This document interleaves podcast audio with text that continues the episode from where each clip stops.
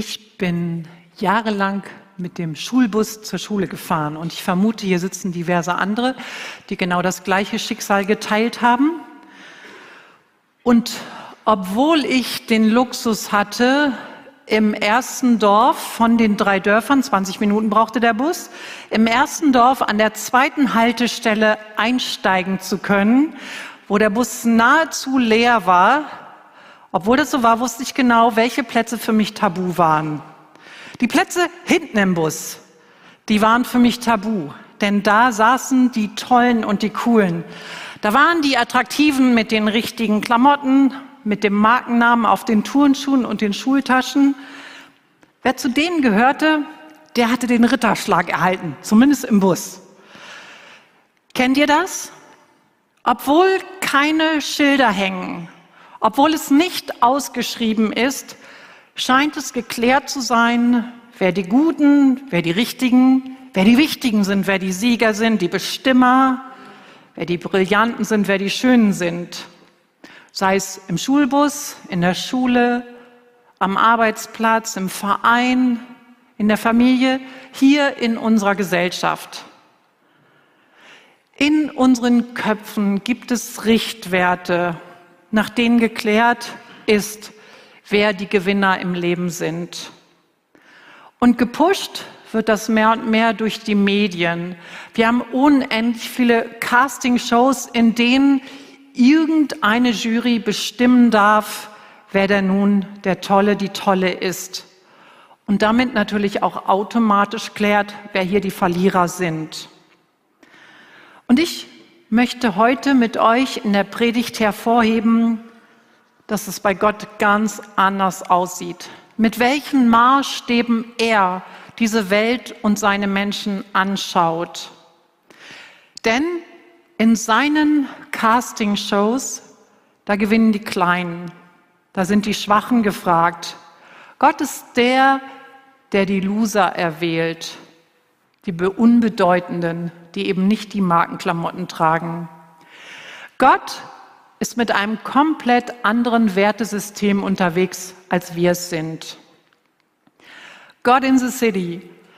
Das bedeutet, einem Gott zu begegnen, der in dieser Gesellschaft nicht die Reichen, die Erfolgreichen und die Schönen hofiert, sondern der die Zerbrochenen und Schwachen ins Rampenlicht stellt.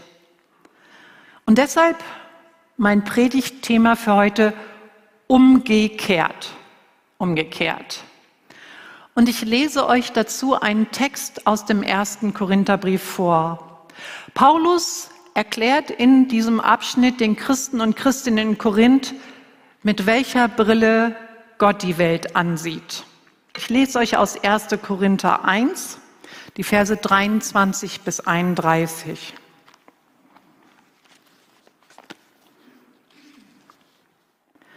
Wir verkünden Christus, den gekreuzigten Messias. Für die Juden ist diese Botschaft eine Gotteslästerung und für die anderen Völker völliger Unsinn. Für die hingegen, die Gott berufen hat, Juden wie Nichtjuden, erweist sich Christus als Gottes Kraft und Gottes Weisheit. Denn hinter dem scheinbar so widersinnigen Handeln Gottes steht eine Weisheit, die alle menschliche Weisheit übertrifft. Was bei ihm wie Schwäche aussieht, übertrifft alle menschliche Stärke. Seht euch doch einmal in euren eigenen Reihen um, Geschwister. Was für Leute hat Gott sich ausgesucht, als er euch berief? Es sind nicht viele kluge und gebildete darunter, wenn man nach menschlichen Maßstäben urteilt. Nicht viele Mächtige, nicht viele von vornehmer Herkunft. Im Gegenteil, was nach dem Urteil der Welt ungebildet ist, das hat Gott erwählt um die Klugheit der Klugen zunichte zu machen. Und was nach dem Urteil der Welt schwach ist, das hat Gott erwählt, um die Stärke der Starken zunichte zu machen. Was in dieser Welt unbedeutend und verachtet ist und was bei den Menschen nichts gilt, das hat Gott erwählt, damit ans Licht kommt, wie nichtig das ist, was bei ihnen etwas gilt. Denn niemand soll gegenüber Gott mit vermeintlichen Vorzügen prahlen können. Ist es bei euch nicht genauso? Dass ihr mit Jesus Christus verbunden seid, verdankt ihr nicht euch selbst, sondern Gott. Er hat in Christus seine Weisheit sichtbar werden lassen. Eine Weisheit, die uns zugute kommt. Denn Christus ist unsere Gerechtigkeit. Durch Christus gehören wir zu Gottes heiligen Volk. Und durch Christus sind wir erlöst. Wenn also, um es mit den Worten der Schrift zu sagen, jemand auf etwas stolz sein will, soll er auf den Herrn stolz sein. Ich habe für euch drei Predigtpunkte formuliert, die lauten, Gott hat die Maßstäbe umgekehrt, Jesus Christus offenbart Gottes Weisheit und gibt deine Weisheit auf. Gott ist einer, der es liebt, die Verhältnisse dieser Welt auf den Kopf zu stellen. Er erwählt die, auf die keiner gekommen wäre, an die keiner gedacht hätte. Er erwählt die, die auf den ersten Blick und auch auf den zweiten und dritten Blick nicht als die Helden und Heldinnen erschienen hätten. Im Alten Testament können wir das sehr gut verfolgen. Da wird die alte Sarah Stammmutter für Gottes Volk und nicht die junge Hagar. Jakob durfte einer der Stammväter des Volkes Israel werden obwohl er sich seinen Segen nur erschlichen hat und insgesamt auch schon ganz schön hinterlistig sein konnte. Und der verwöhnte und eingebildete Josef, der wurde von Gott zum Retter für die Großfamilie gemacht. Und Mose durfte Gottes Volk aus Ägypten befreien, hinausführen, obwohl er sich nach einem Mord im hintersten Winkel der Sinai-Halbinsel versteckt und verkrochen hatte.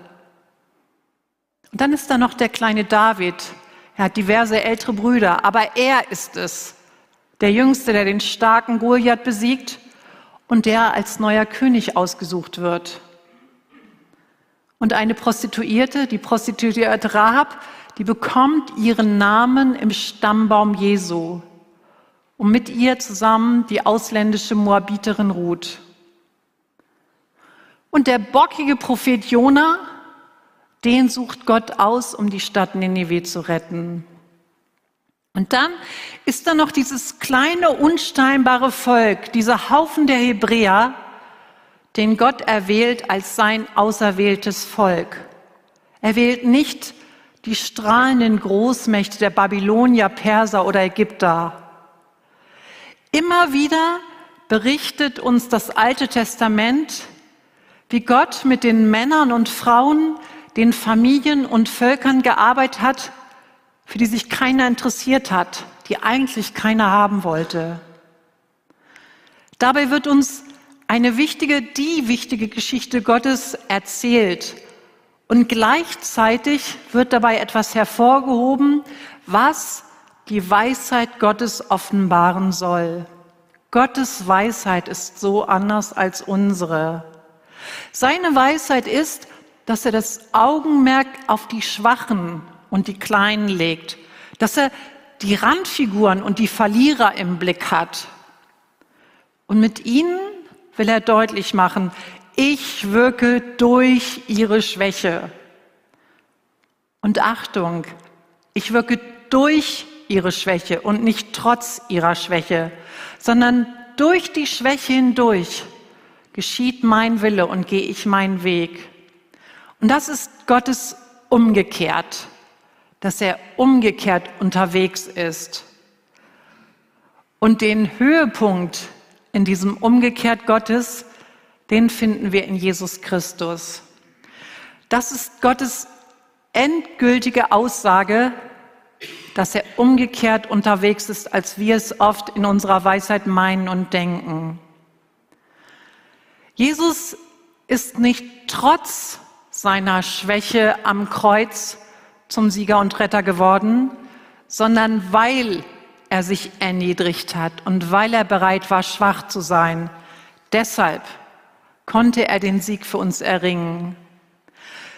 Durch seine Geburt in einem miefigen Stall im unbedeutenden Bethlehem und durch seinen würdelosen Tod am Kreuz hat er für uns den Sieg errungen. Im Philipperbrief, in diesem Christushymnus im Kapitel 2, ist es ganz toll formuliert.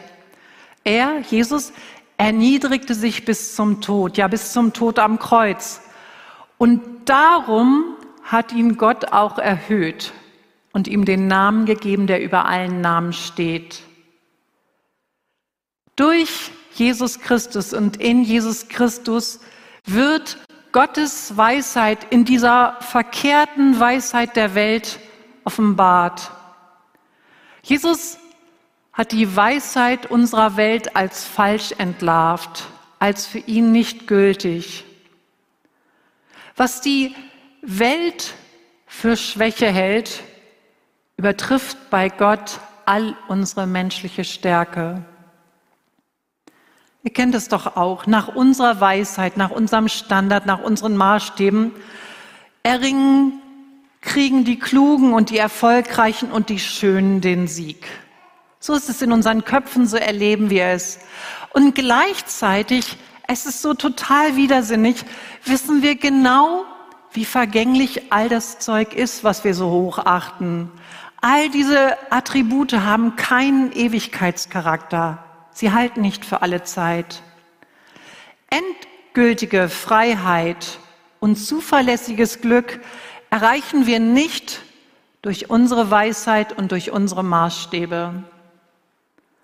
Und deshalb Punkt zwei: Jesus Christus offenbart die Weisheit Gottes. Durch Jesus Christus und in Jesus Christus zeigt uns Gott, welche Weisheit bei ihm gilt. Und die unterscheidet sich komplett von unserer. Und ich möchte als Beispiel hervorheben, der Evangelist und Apostelgeschichteschreiber Lukas, der hat ganz viele Berichte, Passagen, die deutlich machen, wie Jesus die Maßstäbe der Welt umgekehrt hat und gezeigt hat, dass Erfolg und Bewertung des Menschen bei Gott nach ganz anderen Maßstäben geht. Lukas berichtet von den Samaritern, die Jesus gesehen hat, der Samariter, der uns genommen wird als Beispiel für Barmherzigkeit.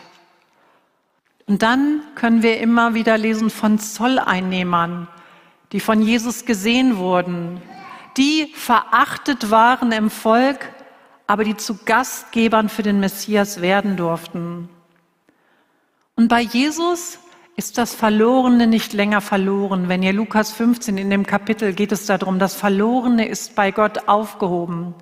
Und da ist der Sohn, der sein Erbe vergeudet und keine Anrechte mehr hat und vom Vater den Ring angesteckt bekommt. Und Jesus war der, der es nicht, im Gegensatz zu seinen Jüngern, als Zeitverschwendung angesehen hat, sich Kindern zuzuwenden, sich um Kinder zu kümmern. Und die Aussätzigen, die keiner berühren wollte, die Unberührbaren der Gesellschaft, die haben sein Herz angerührt und die hat er berührt. Und ich feiere den Evangelisten Lukas. Er betont immer wieder, dass Jesus den Frauen einen Platz gibt und Recht und Aufgabe und dass er sie sieht. Und Lukas dokumentiert, was für ein Herz Jesus für die Armen hatte dass er sich immer wieder den Armen zugewandt hat. Und dann finden wir noch drei sehr markante Verse im Lukas-Evangelium, die den Paradigmenwechsel Gottes deutlich machen. Wer sein Leben erhalten wird, der wird es verlieren. Wer aber sein Leben um meinetwillen verliert, wird es erhalten. Es sind Letzte, die werden Erste sein. Und Erste, die werden Letzte sein. Und wer sich selbst erhöht, der wird erniedrigt werden. Und wer sich selbst erniedrigt, der wird erhöht werden. So, so sieht Gottes umgekehrt aus. Und deshalb, Jesus kam nicht und sagte, ich bin der Herrscher, ich bin stark und brillant, strengt euch an, dann könnt ihr auch so werden, wie ich es bin. Jesus war ganz anders unterwegs. Er hat unseren Platz eingenommen. Er kam, um das Leben zu leben, so wie wir es hätten leben sollen. Und er starb den Tod, den eigentlich wir hätten sterben müssen. Er hat das stellvertretend für uns getan, damit wir mit Gott versöhnt werden. Und an der Stelle, Thomas und ich betonen das immer wieder, unterscheiden wir uns von all den anderen Religionen und Philosophien. Die lehren, dass der Mensch um seinen Aufstieg hin zu Gott kämpfen muss und sich einsetzen muss. Dass der Mensch es erreichen kann durch gute Werke, dass er die richtigen Rituale wählt, dass er die, sein Denken erweitert, dass er an sich arbeitet. Ich kämpfe dafür, damit ich meine Erlösung bei Gott mir verdiene. Es geht so ein bisschen so dieses, ich kämpfe, damit ich als Gottes Next Top Model gekürt werde. Und wie anstrengend, wie grausam ist das? Wie unmöglich letztlich. Dagegen im christlichen Glauben müssen wir nicht für unsere Erlösung kämpfen, um heraufzusteigen. Oh, jetzt. Sondern, Wolfgang, ich habe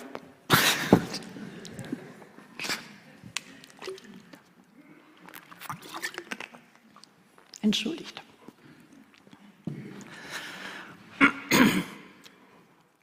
Wir müssen nicht kämpfen, um heraufzukommen, sondern Gott ist heruntergekommen. Er ist herabgestiegen. Und deshalb, Punkt 3, gib deine Weisheit auf. Und das ist der Punkt, danke, der uns Menschen so unendlich schwer fällt. Wir haben von Jesus gezeigt bekommen, wie Gottes Weisheit ist und dass er alles für uns gibt. Dankeschön.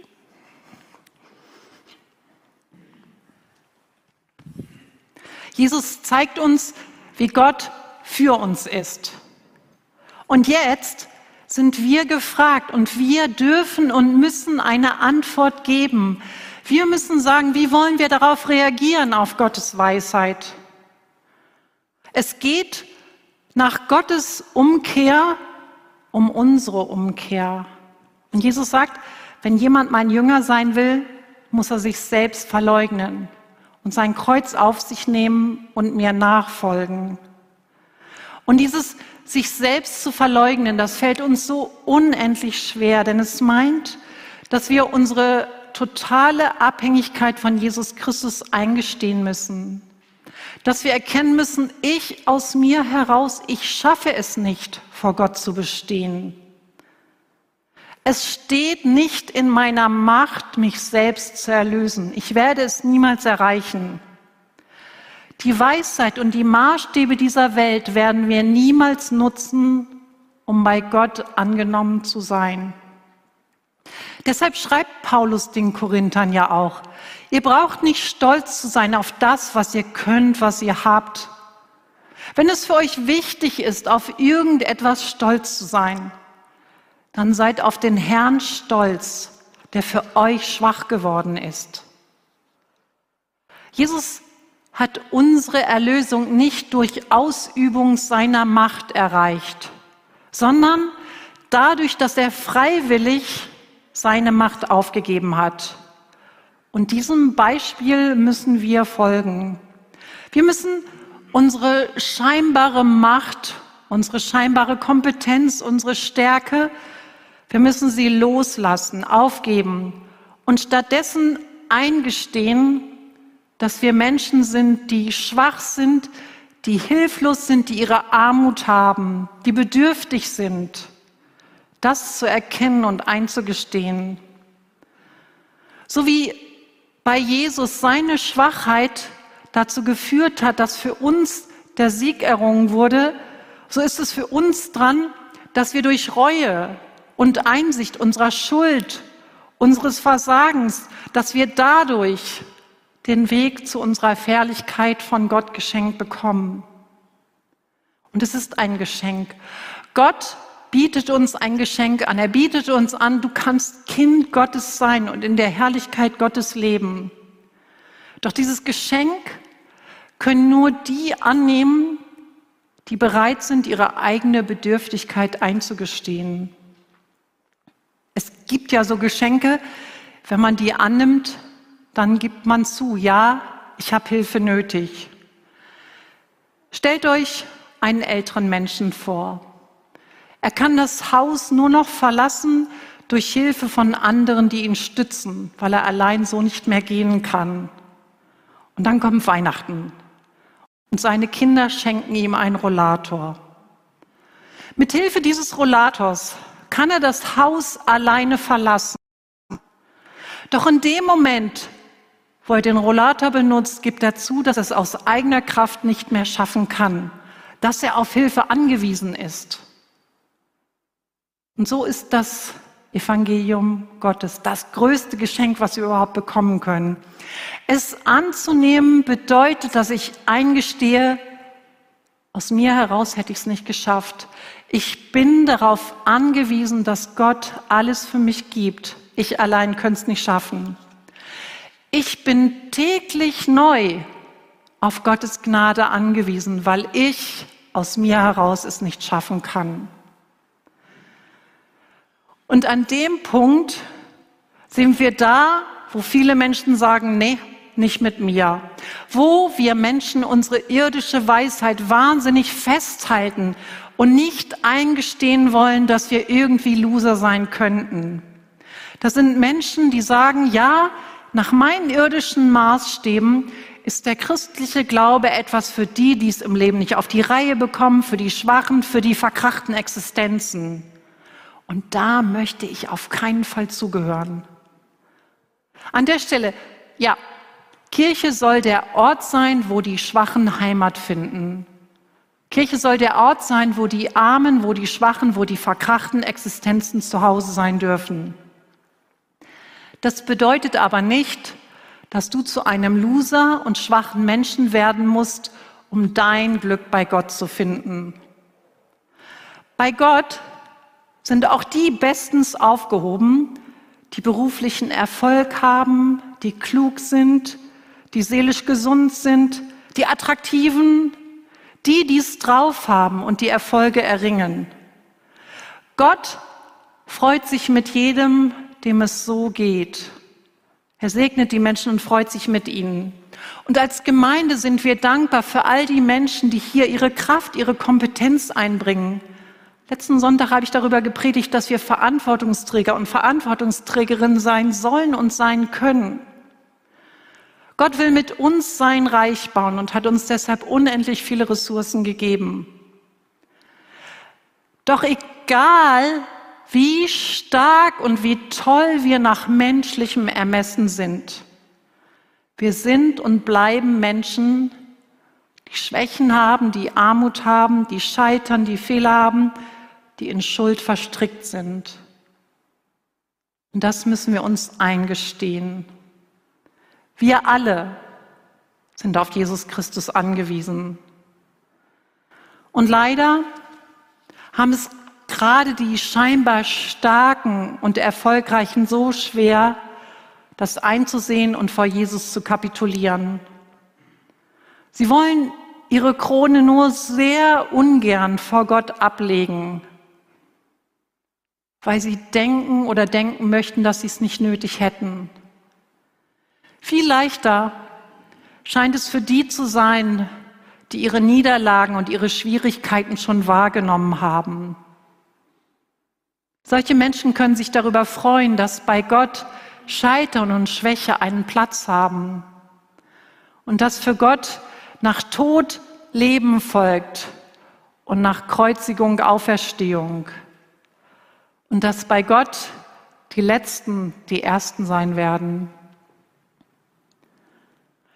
Durch Jesus Christus hat Gott dieser Welt, der Weisheit der Welt, ein großes Umgekehrt entgegengesetzt. Er hat gezeigt, ich wähle die Schwachen aus, die Kleinen, die haben den Platz bei mir. Und durch seine Schwäche hat er unsere Schwäche getragen. Unsere Armut und unser Scheitern sind durch seine Schwäche besiegt und bei ihm aufgehoben. Und weil Jesus Christus auferstanden ist, werden auch wir auferstehen in Ehre und Herrlichkeit. Amen.